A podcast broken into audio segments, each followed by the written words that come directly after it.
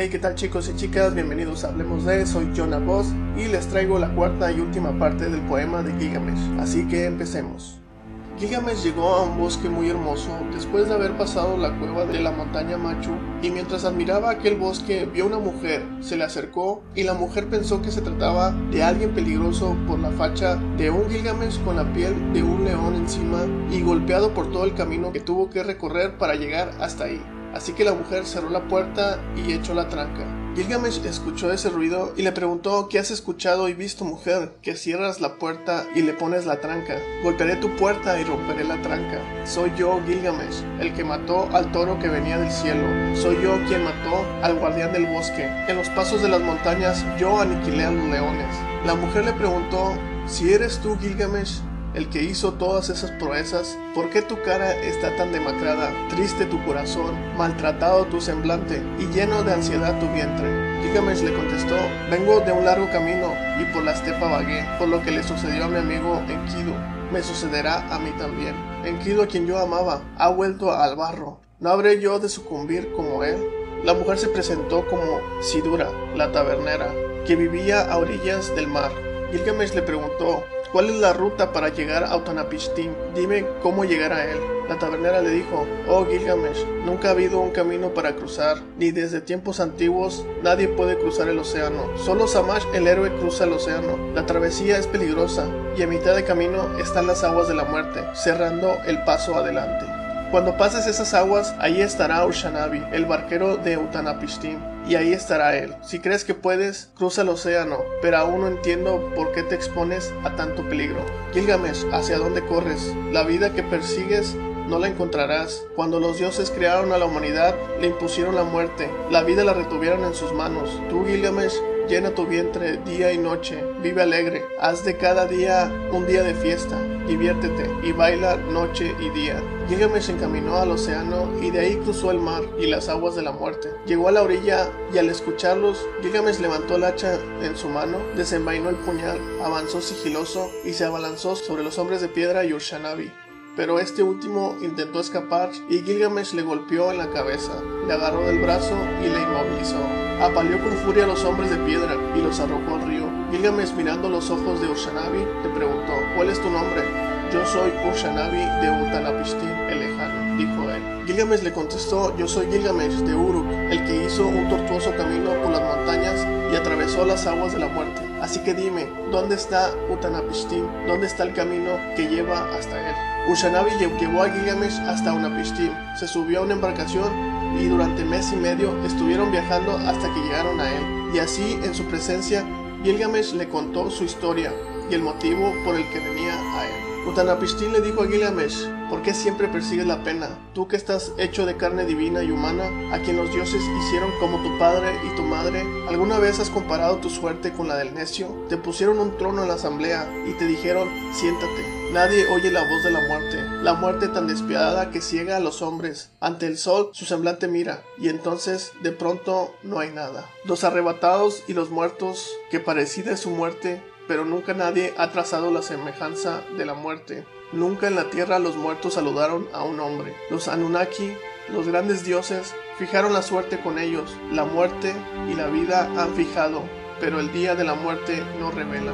Gilgamesh le dijo, te miro, tu forma no es distinta, eres igual que yo, estaba decidido a hacerte luchar, pero ahora en tu presencia mi mano se contiene. Dime, ¿cómo estuviste en la asamblea de los dioses? ¿Cómo encontraste la vida eterna? A lo que Utanapishtim le contestó, déjame revelarte un asunto sumamente secreto. A ti te contaré un misterio de los dioses, déjame te cuento esta historia. La ciudad de Shuruppak, una ciudad que tú bien conoces, que está a las orillas del río Éufrates. Esa ciudad era antigua.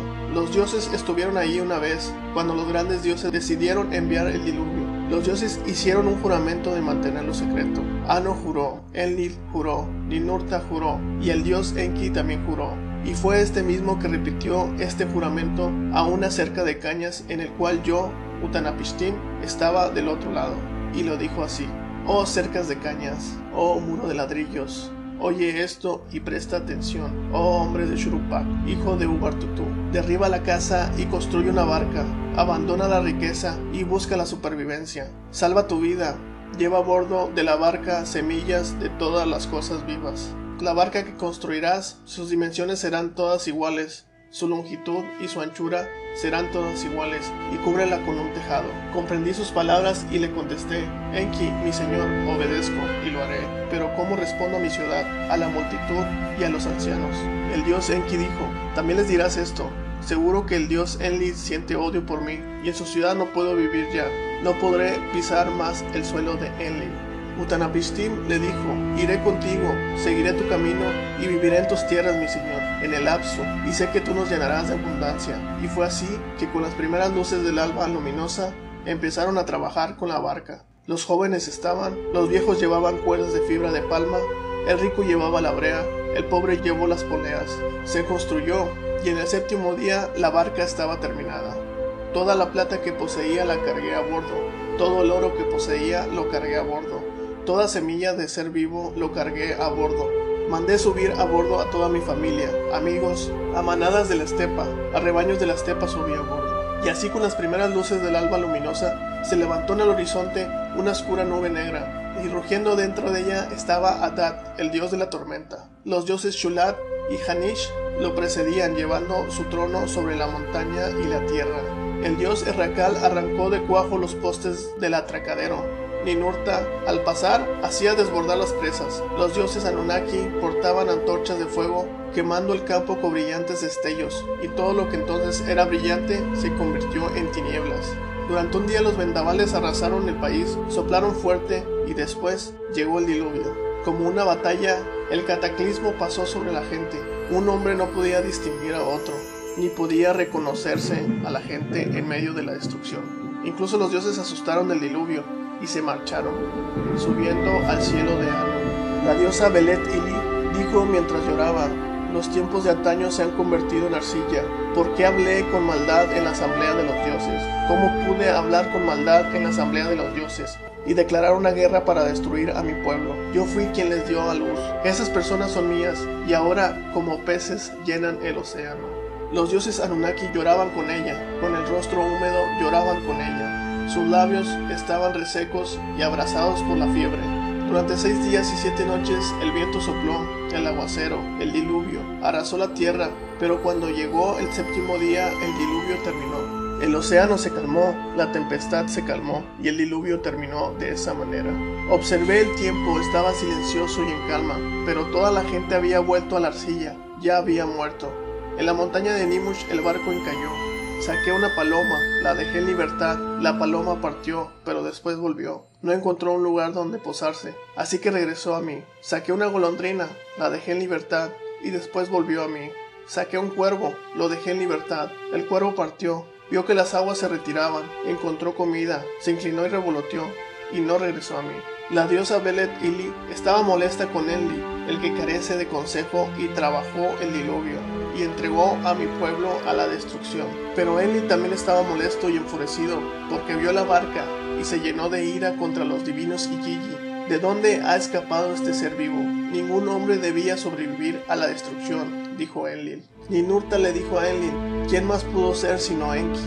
Solo Enki sabe cómo se hacen todas las cosas. Los dioses discutieron que no necesitaba existir el diluvio, que había otras maneras de diezmar a la gente sin tanta destrucción.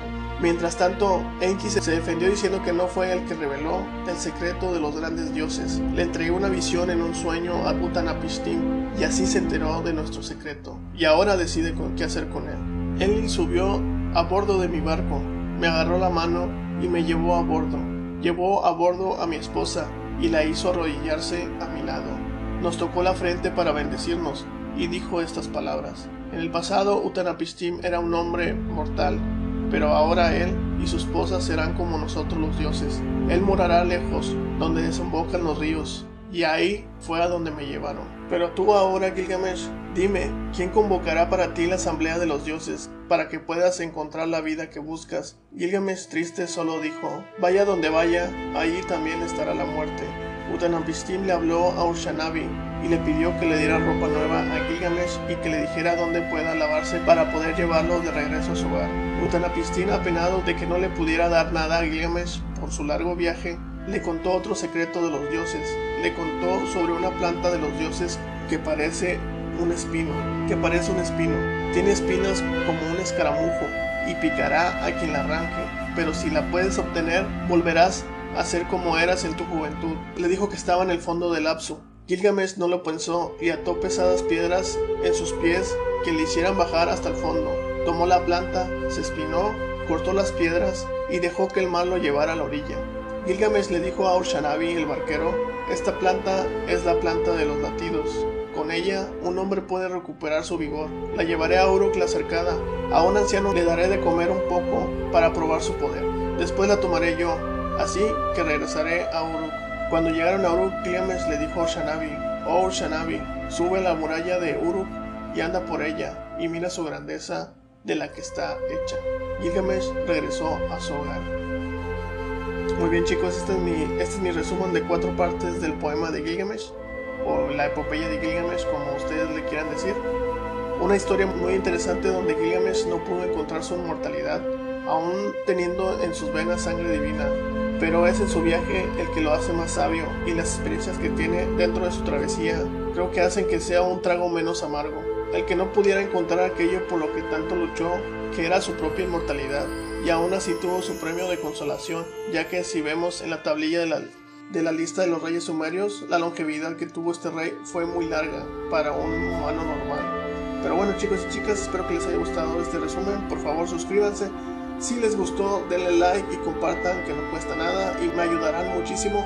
Así que sin más que decir, nos vemos en próximos videos y hasta pronto.